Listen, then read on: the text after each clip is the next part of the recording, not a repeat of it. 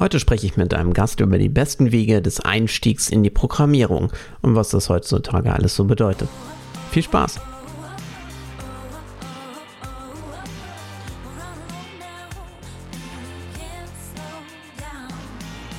Hi und herzlich willkommen zu meiner ersten regulären Episode meines Podcasts Bildungsupdate. Heute habe ich einen Programmierer zu Gast und unterhalte mich mit ihm über die besten Möglichkeiten zum Einstieg in die Programmierung und warum man das heutzutage überhaupt machen sollte.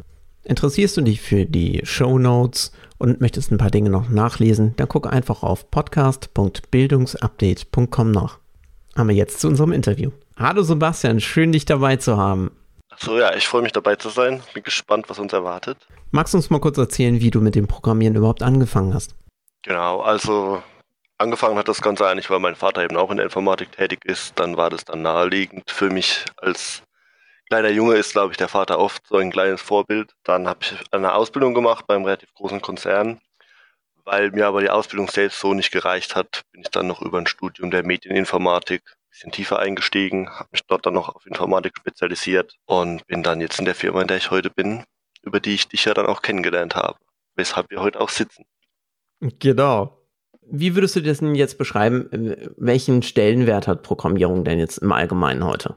Ich glaube, dass ohne Programmierung echt nur noch wenig geht. So gewisse Grundkenntnisse sind, glaube ich, wirklich für viele von Nützen. Also ich kenne zum Beispiel auch Leute, die Maschinenbau studiert haben, die sich jetzt in Programmierung einarbeiten.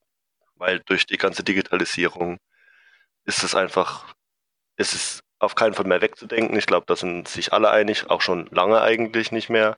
Aber äh, dadurch, dass neue Programmiersprachen auch vieles einfacher machen, fällt es auch Anfängern einfach mal Kleinigkeiten zu skripten oder zu programmieren. Von daher denke ich, äh, der Stellenwert ist riesig und wird wahrscheinlich auch eher noch wachsen, weil der Bedarf einfach da ist.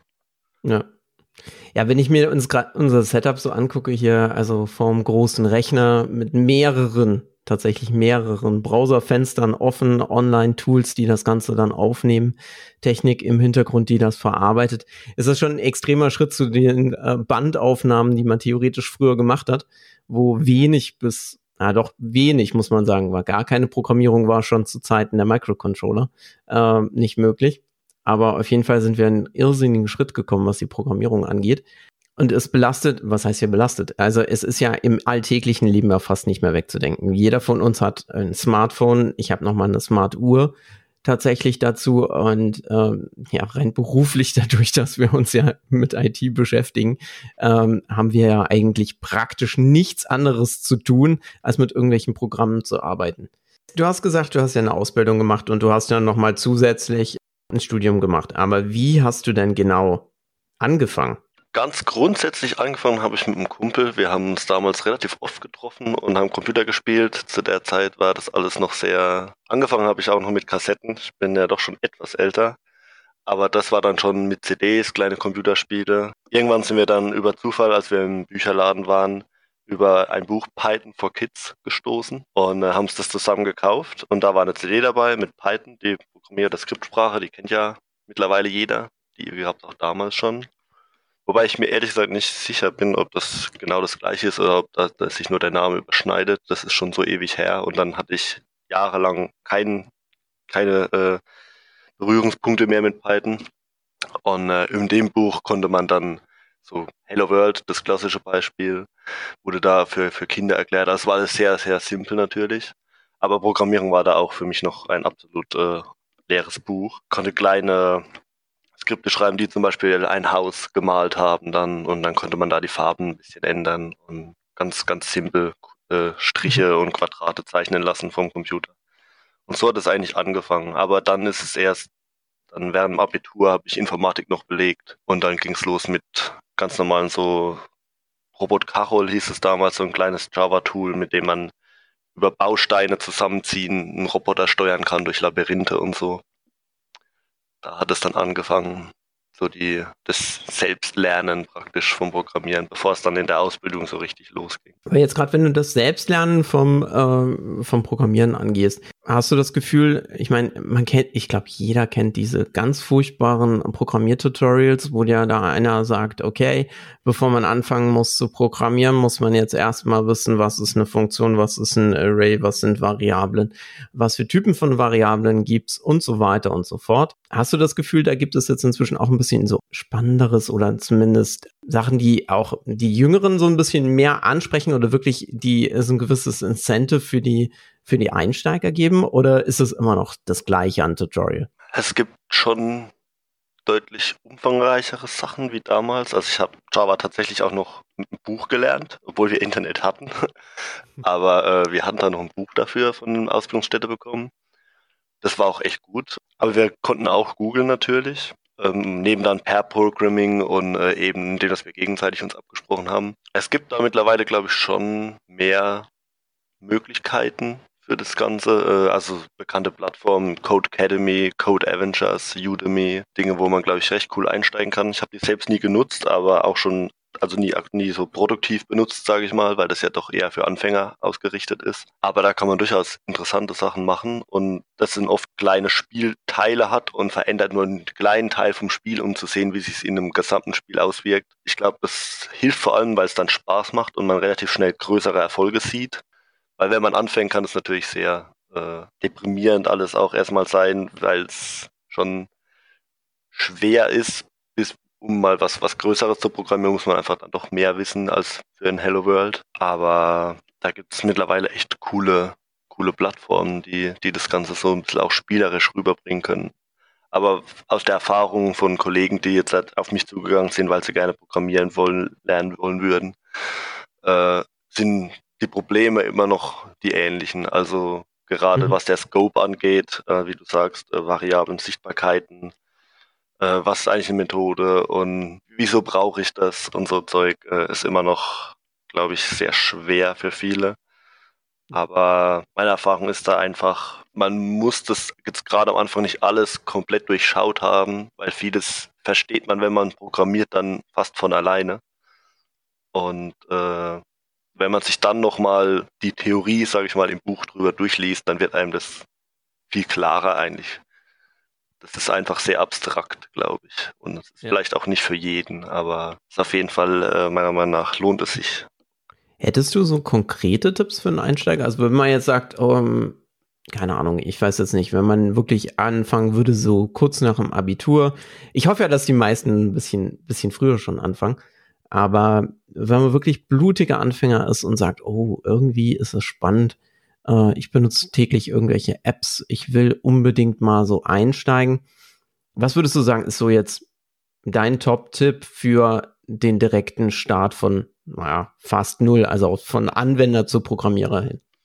Also wie ich anfangen würde aus heutiger Sicht, den Leuten empfehlen, sich ein kleines Projekt zu überlegen, das nicht zu ambitioniert ist, weil gerade am Anfang ist es dann eher so, dass man gerne überschätzt oder unterschätzt, was es an Arbeit ist und auch die Probleme nicht zwingend sieht, die da aufkommen können. Aber ich glaube, ein wichtiger Teil ist es gerade, wenn man es zum Beispiel in seiner Freizeit anfangen möchte, ist natürlich wichtig, dass die Motivation irgendwie erhalten bleibt und dass man dran bleibt. Dann kann man sich da durchaus auch ins kalte Wasser schubsen, glaube ich, weil man, man findet wirklich vieles im Internet und kann sich da Bausteine rausnehmen und einen kleinen Taschenrechner programmieren, zum Beispiel mit Java und hat dann einfach so ein bisschen mehr dieses, äh, wie soll ich sagen, wenn man, man, wenn man mehr produktiv macht und, und etwas, was konkretem arbeitet, ist da, zumindest geht es mir so, äh, die, die Motivation einfach größer. Mhm. Und das macht dann einfach mehr Spaß, wenn man, wenn man irgendwie Fortschritte sieht. Aber man könnte auch, es gibt gerade jetzt zum Beispiel bei Pluralsight oder Udemy gibt es ja teilweise ganze Kurse, die wirklich von ganz, ganz am Anfang bis zum fertigen kleinen Softwareteil, also zum Beispiel ein Programmierer oder äh, ein Taschenrechner, Entschuldigung, oder ein ganz kleines Spiel oder so, ähm, das Durchgehen, das kann natürlich auch sehr viel bringen, dass man dann einfach mal so den Weg sieht, wo fange ich eigentlich an, wie gehe ich vor. Ich glaube, das wäre so mein, mein Weg, wie ich das jetzt anfangen würde, weil einfach nur trocken die Theorie, das macht wahrscheinlich schon durchaus Sinn, wenn man das professionell anfängt. Oder so fängt ja auch jede Ausbildung dann an, aber ich glaube, wenn man es in seiner Freizeit macht, ist es wichtig, dass man versucht, kleine Fortschritte zu machen und dran zu bleiben. Ist wichtiger vor allem erstmal als dass man wirklich bis ins letzte Detail verstanden hat, was eine Klasse eigentlich ist, bevor man sie programmieren kann. Weil ich glaube, so geht einfach schnell die Motivation flöten. Ich will damit nicht sagen, dass es nicht wichtig ist. Man muss die Theorie verstehen. Gerade für komplexere Dinge wird es dann auch irgendwann interessant und man versteht dann auch, warum man das braucht und wofür man es am besten nutzt. Keine Frage. Aber so in der Freizeit ist es ist einfach wichtig, dass man Spaß daran hat erstmal. Und dann geht es wie von alleine, sage ich mal. Ja, Du wärst im Prinzip Verfechter zu sagen, also ein bisschen so Learning by Doing, sprich nicht diesen typischen Pauk-Ansatz machen, erstmal alles versuchen, sich reinzuarbeiten und dann erst das Programm anfangen, sondern erstmal sagen, okay, komm, wir machen im Zuge eines Projektes das mal von vorne bis hinten durch, um Ergebnis zu erzielen, ne? Genau, in, zum Beispiel über so ein Pluralsight oder Udemy oder Kurs, das ist schon, das jetzt so wäre jetzt mein Ansatz, ja. Gibt es eine Einsteiger-Programmiersprache für dich, wo du sagen würdest, weil du hast gesagt, du hast persönlich angefangen mit Python. Vielleicht eine abgespeckte Variante, wissen wir ja nicht, aber würdest du jetzt eine andere Programmiersprache am Anfang empfehlen? Hm, das ist eine gute Frage. Ich wurde gerade letztens vom Kumpel darauf angesprochen, wie er anfangen würde. Äh, es hängt natürlich auch bis zum gewissen Grad davon ab, was man jetzt denn machen möchte, ob man es ganz grundsätzlich lernen möchte oder ob man sagt, ich habe da so ein, zwei Probleme, die möchte ich angehen und äh, ist mir jetzt gar nicht wichtig, dass ich danach programmieren kann so richtig gut. Da, davon hängt es natürlich schon ab, aber wenn man grundsätzlich programmieren lernen möchte, macht wahrscheinlich eine Skriptsprache, also Python ist ja eigentlich der klassische, das klassische Beispiel zurzeit für, für Einsteiger, weil eben durch die, die fehlende Klammernsetzung und so, das sagt man, ist es für Einsteiger einfacher. Mhm. War jetzt nie so mein Empfinden, weil ich es nie ohne Klammern gelernt habe eigentlich finde ich strukturierter, aber kann mir vorstellen, dass es für Einsteiger, die das noch gar nicht kennen, tatsächlich einfacher ist. Ansonsten gibt es extrem viel halt eben auch für JavaScript. Ich glaube, das wären so eine der beiden Sprachen, würde ich, glaube ich, empfehlen. Und dann kann man da weitergehen. Ja, weil ich persönlich habe angefangen mit JavaScript. Das Programmieren ähm, mit natürlich immer in Kombination mit PHP. Das heißt, so die erste Sache, die ich dann wirklich programmiert hatte, ganz abgesehen von diesen ganz furchtbaren mathematischen Programmiersprachen, die wir an der Uni noch hatten, äh, die man wirklich nur an der Uni als Geistesübung so richtig verwenden kann, meines Erachtens zumindest. Also sie haben jetzt keine Alltagsverbreitung. Ähm, war es dann halt so, dass ich irgendwann mal so eine kleine Bilddatenbank programmiert habe und habe mir dann natürlich wirklich die Grundlagen dann auch geschaffen. Es ist ein bisschen strange mit JavaScript und PHP das Ganze zu machen, Klar, heutzutage würdest du es nicht unbedingt nur mit PHP dann machen, da gibt es ganz andere wunderschöne Frameworks. Ähm, nichtsdestotrotz, ähm, ich fand es immer so ein bisschen komisch, dass du halt nicht wirklich eigene GUI-Elemente hast, beziehungsweise dass du halt immer, ja, dass du halt immer noch dieses, dieses HTML-Framework noch dazu hast, was dir Sachen dann darstellt oder sowas. Hättest du dann eher gesagt, Java selber wäre dann ähm, der etwas vollumfänglichere Anteil? Ja, Java hat natürlich den Vorteil, es gibt, äh, dafür gibt es ja dann auch äh, Entwicklungsumgebungen. Also wir haben damals NetBeans benutzt, das müsste Open Source sein, immer noch auch. Mhm. Ja, ich hatte Eclipse dabei. Oder Eclipse, genau, das ist ja auch äh, das Open Source. Äh, dafür gibt es, ich glaube, für beide sogar auch Plugins oder Add-ons, wie man das da auch immer nennt. Ich weiß es ehrlich gesagt nicht, ich benutze sie beide nicht. Ähm, mit dem man GUI selbst, also per Drag and Drop quasi zusammenbauen kann und nicht programmieren muss und dann relativ einfach auch die Events davon bearbeiten kann, dass man sagen kann, hier, was passiert, wenn ich auf den Button klicke und er erstellt einem dann auch den Code an der richtigen Stelle und dann muss man nur noch einfügen, was passiert. Das für Anfänger, glaube ich, äh, kann das ziemlich hilfreich sein. So haben wir auch damals angefangen, äh, weil das ein Teil eben schon mal wegnimmt und man kann sich dann erstmal um die grundlegende Programmierung der Funktion eigentlich kümmern und muss sich nicht unbedingt mit der GUI beschäftigen, was dann das natürlich äh, gerade am Anfang, wenn alles so zusammenkommt, kann das, dann steht man schon vor einem großen Berg, sage ich mal. Das kann schon sehr ermüdend sein. Von daher, wenn man, man hat halt damit tatsächlich, wie du sagst, ja auch so eine ganzheitliche Lösung und kann damit wirklich die Software Front wie Backend, sage ich jetzt, nenne ich es jetzt einfach mal, äh, abdecken Das hat man natürlich, äh, wenn man mit JavaScript meines Wissens nach so nicht. Die Buttons sind dann natürlich immer HTML. Ähm, und man ist gut, es gibt ja dann auch ganz viele äh, Lösungen, um daraus eine App zu machen. Äh, kleine, wie hier, wie heißt es? Äh, es gibt PhoneGap zum Beispiel. Und äh, damit lässt sich dann schon was machen, aber ich, ich weiß nicht, ob das für den Anfang nicht alles dann, wenn man so viele verschiedene Technologien miteinander schon verbindet, äh, macht es natürlich nicht einfacher. Ja, es zu kompliziert wird dadurch ein bisschen. Ne? Genau, ne? also natürlich äh, sieht man dann schnell, was man Cooles machen kann, das verstehe ich und ich glaube, das muss jeder auch selbst entscheiden dann. Die Gefahr, die ich halt da bei so Dingen sehe, ist halt dann oft, dass man dann irgendwann frustriert ist und dann eher aufgibt. Und äh, dann ist natürlich auch niemandem geholfen. Und ich glaube, wenn man sich da nicht übernimmt und, und Grundlagen erstmal so ein bisschen drauf hat und sich dann Schritt für Schritt an neue Technologien und dann eben die Kombination derer, weil gerade jetzt zum Beispiel eine mobile Website heute oder Website insgesamt gibt es ja Unmengen an Technologiestacks, die da dann zusammenspielen es wäre dann schon utopisch, glaube ich, sich das anzutun, sage ich mal. Da, da hat mhm. man dann nichts davon. Und wenn man am Ende aufgibt und dann hat man gar nichts gelernt, das wäre dann auch schade. Hast du dich mal selber ein bisschen mit Swift Programmierung auseinandergesetzt? Weil ja, in der Firma machen wir ja iOS-Programmierung, aber hast du dich mal mit der nativen iOS-Programmierung beschäftigt?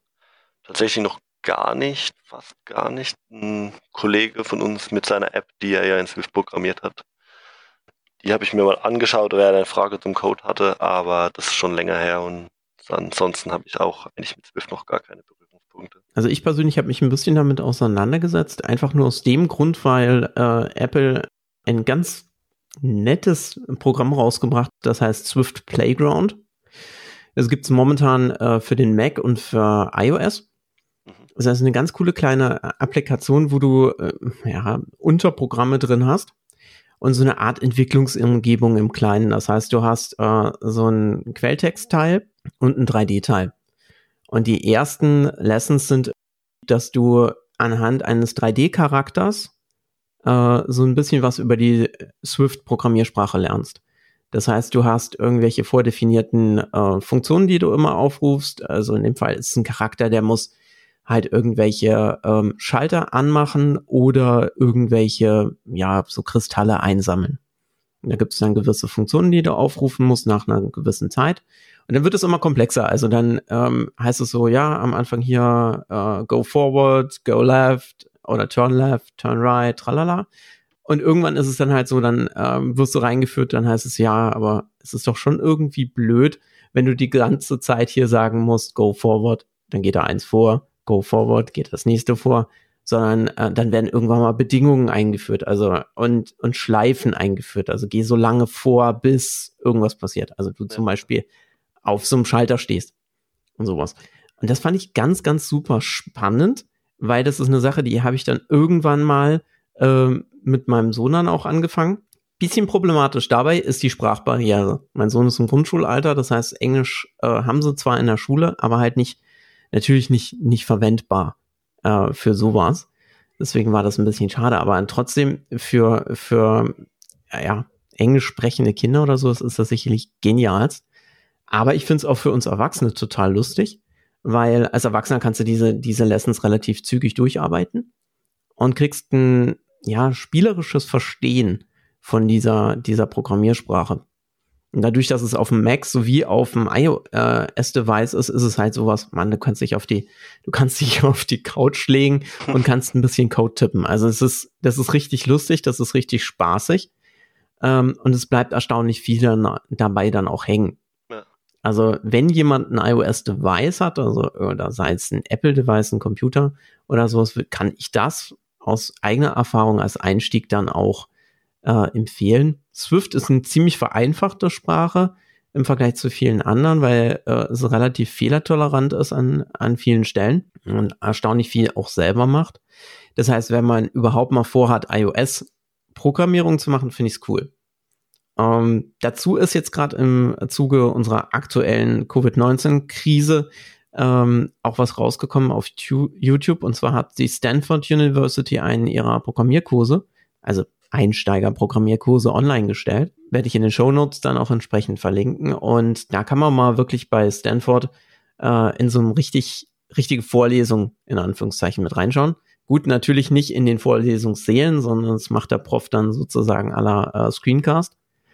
Aber das ist dann auch ganz spannend. Und ähm, da geht's wirklich auch nochmal so durch.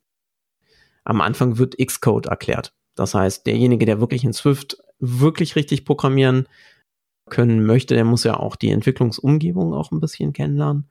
Und da habe ich tatsächlich, obwohl ich mich jetzt schon seit ein paar Jahren so äh, ein bisschen damit beschäftige, einen oder anderen Kniff tatsächlich auch noch mal gelernt. Es ist leider von der Struktur so ein bisschen, dass du es schon machen wollen möchtest oder ja, er muss für die Stanford äh, äh, Studenten sozusagen. Aber es ist halt, du musst wirklich ja ein bisschen Geduld haben, weil du, du, du gehst noch nicht so direkt in das Projekt rein, sondern es wird halt erstmal ja größer erklärt, was die einzelnen Sachen dann auch in der Entwicklungsumgebung sind. Ist aber trotz allem ganz spannend zu verfolgen und jetzt aktuell auch noch live. Das heißt, da kommen jetzt auch noch mehrere weitere Titel. Das kann man sich dann auch wirklich mal anschauen. Okay, das klingt ziemlich spannend. Ja. Ich kann es auch dir mal empfehlen, da mal ein bisschen reinzuschauen. Ja. Und ich habe mit dem Simulator noch nicht viel gemacht sonst, weil ich es immer auf ein Device bilde. Und tatsächlich, lustigerweise, ich habe schon mehrfach mit unseren Projekten probiert, das dann auf einen Simulator rüber zu spielen. Irgendwie hat es nie geklappt aus irgendwelchen Gründen. Und da habe ich mich jetzt drei Minuten damit beschäftigt und zack, ging es auf einen Simulator. Da ich gedacht, oh, verrückt, Durchhaltevermögen, das dann auch nachhaltig dann auszuprobieren. Ein anderes Thema, was ich gerne hätte, weil wir haben einen, anfangs ja gesagt, Programmierung ist aus allen Lebensbereichen nicht mehr rauszudenken. Und das heißt, eins deiner Hobbys ist ja auch so ein bisschen IoT. Ja. Was würdest du denn da sagen? Also ist das vielleicht auch so ein Einstieg in die Programmierung, wenn man halt das nochmal physisch verbindet mit etwas? Also ich, ich glaube, da kommt sehr stark darauf an, was man damit machen will. Also man kann ja, IoT ist ja auch relativ groß, gibt vieles, kann ein Arduino mit C programmieren.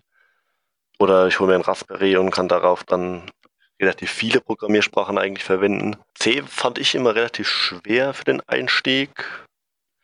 Allerdings kann man damit natürlich ganz andere coole Sachen machen, die mit anderen höheren Programmiersprachen gar nicht mehr so gehen, weil man viel äh, Hardware näher programmiert. Also LEDs ansteuern oder so, relativ basic, indem dass man teilweise noch Speicherbereiche angibt und so. Mhm. Das ist natürlich auch ziemlich spannend. Ist aber ein anderer, schon ein anderer Teil wie jetzt JavaScript bisher sehr für Web-Technologien ausgerichtet ist. Ich hatte es zwar in der Hochschule auch, aber so in meiner Freizeit habe ich wenig Hardware nachprogrammiert bisher leider. Das wäre noch auf meiner Liste, aber leider ist es wie bei vielen, die Liste wächst und kann so schnell gar nicht abgearbeitet werden, wie sie wächst. Deswegen, da das nicht meine Priorität ist, äh, mal gucken, wann ich da dazu komme. Aber das wäre durchaus noch interessant. So wie du jetzt, du hast ja dein Calliope-Projekt. Mhm. Äh, das wäre, fände ich auch noch ziemlich interessant. Ja. Genau, also ich habe äh, mir mal, ich muss ganz ehrlich sagen, ich habe keinen blassen Schimmer, wie ich direkt drauf gekommen bin. Ich glaube, es war eine dieser unzähligen, mehr oder minder ungewollten Amazon-Empfehlungen.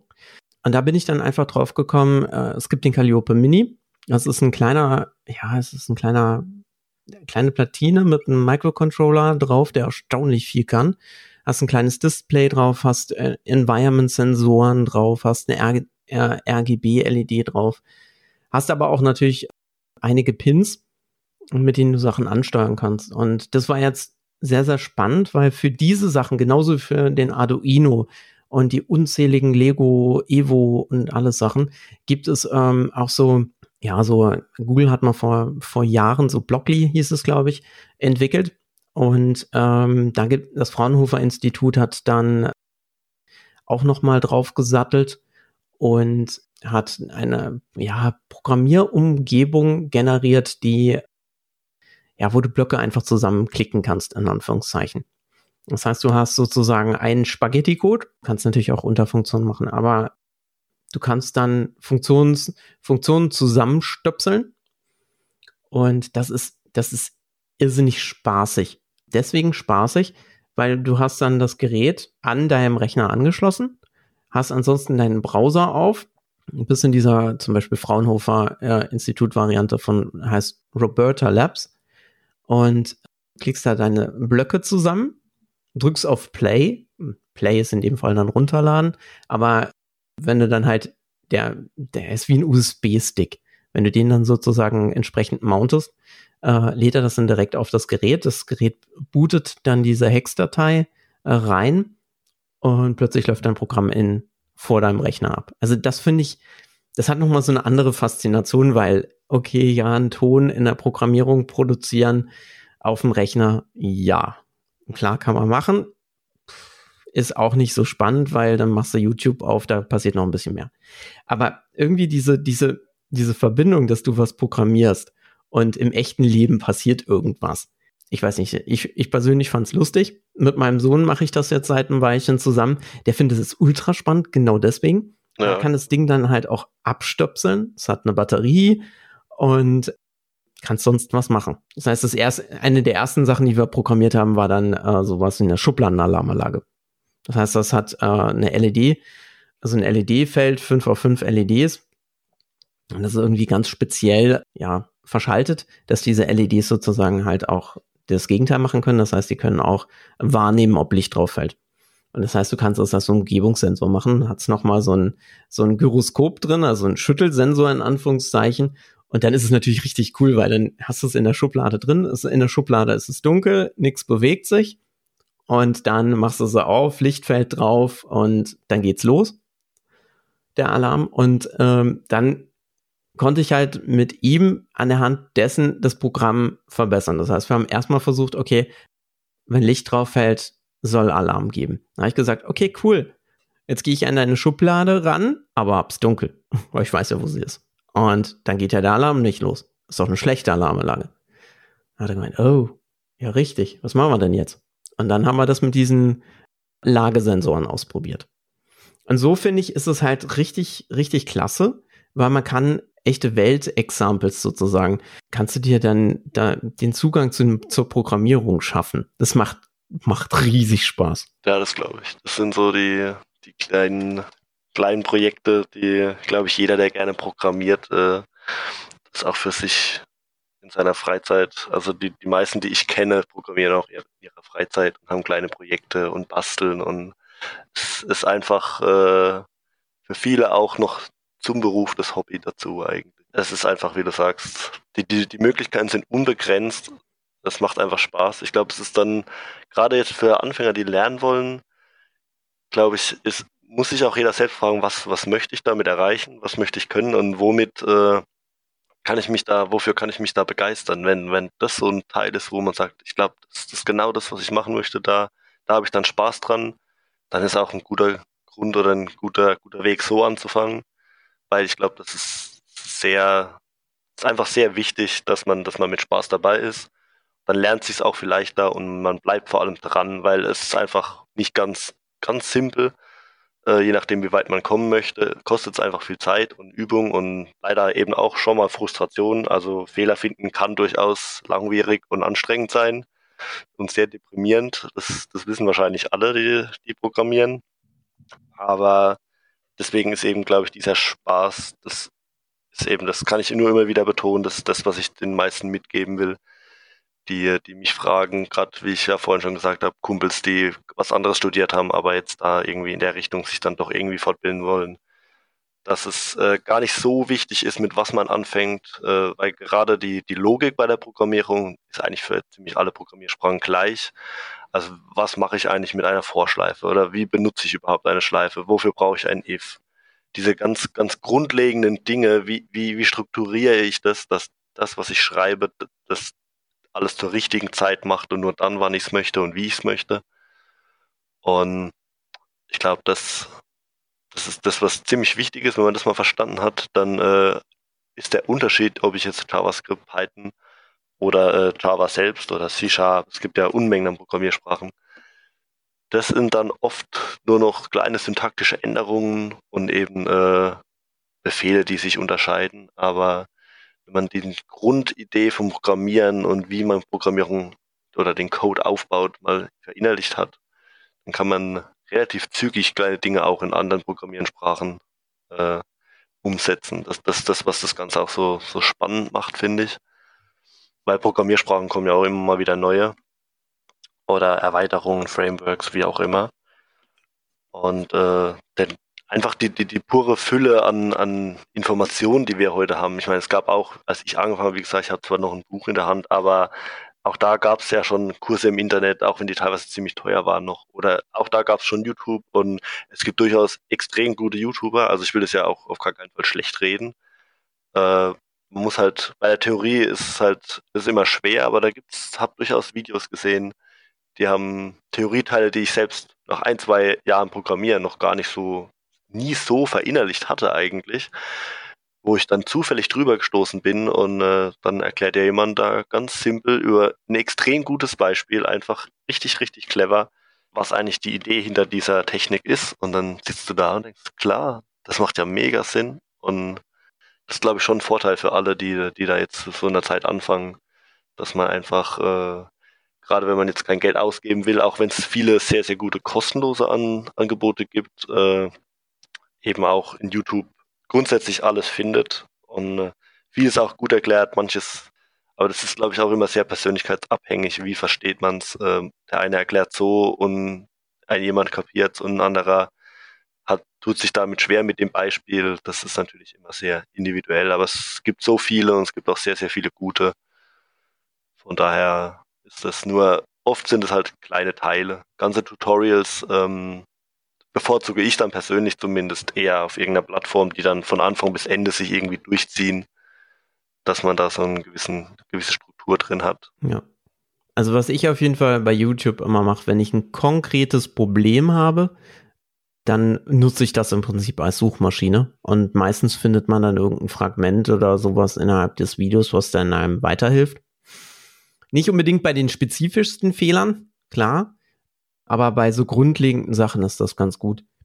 Also meine persönliche Empfehlung für Anfänger wäre jetzt tatsächlich entweder sich so ein äh, Calliope Mini zu holen oder ein Arduino und damit zu beginnen, weil gerade mit diesen Programmiersprachen wie Make Code von Microsoft oder Roboter Labs vom Fraunhofer Institut ist der Einstieg sehr, sehr einfach. Und für mich ist beim Einstieg in den Programmierung eigentlich nicht das Lernen der Sprache das Wichtige, sondern ja eigentlich diese, diese Logik. Das Lernen, wie übertrage ich einen Wunsch in etwas, was der Computer versteht? Wie kann ich ein komplexes Problem so runterbrechen, dass ich es auf möglichst einfache Art und Weise lösen kann. Genau, das ist ja ein ziemlich entscheidender Teil eigentlich in der Programmierung, weil oft steht, hat man ja große oder komplexe Probleme im Sinne, dass es äh, viele Zahnräder ineinander greifen müssen.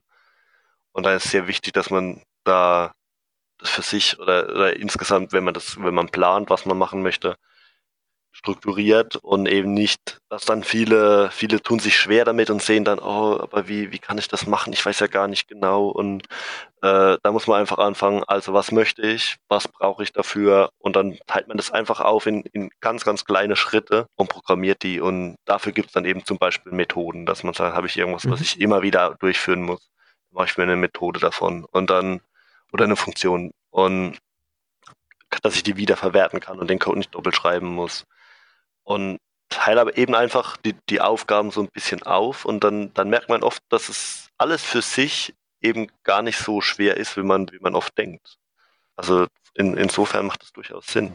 Magst du zum Abschluss noch irgendwie so deine persönlichen Highlights geben? Also welche Websites oder so, was du eventuell empfehlen würdest, wenn man einsteigt? Du hast ja schon ein paar erwähnt, aber jetzt mal geblockt an einer Stelle. Also auf jeden Fall, also man, man findet auch äh, bei, bei Google recht viele. Man kann dann äh, äh Code Academy ist meiner Meinung nach eine ganz gute Anlaufstelle. Dann gibt es noch Code Avengers.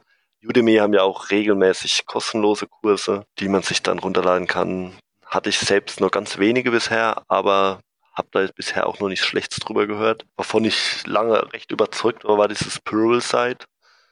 Das hieß früher Digital Tutors, das war dann aber mehr für Medienschaffende, aber dadurch, dass das irgendwie mit Pluralsight zusammen zusammen ist jetzt, äh, die haben recht gute Programmierkurse. Wie genau das für Einsteiger ist, kann ich jetzt so nicht beurteilen, weil ich das nie als Einsteiger, sage ich mal, benutzt habe. Aber ich gehe davon aus, dass es da durchaus auch welche gibt. Und ansonsten, äh, wenn man jetzt JavaScript programmieren will und sich dann eben auch diesen Teil mit Website und HTML noch äh, mit aufnimmt, dann gibt's auch die von, von Mozilla ganz interessante Dokumentation, die dann oft auch, äh, also von dem Firefox Hersteller, sage ich mal, die das äh, ganz gut erklären auch, was, was man da verwenden kann, auch mit Dokumentation und, und einer Sammlung von Funktionen.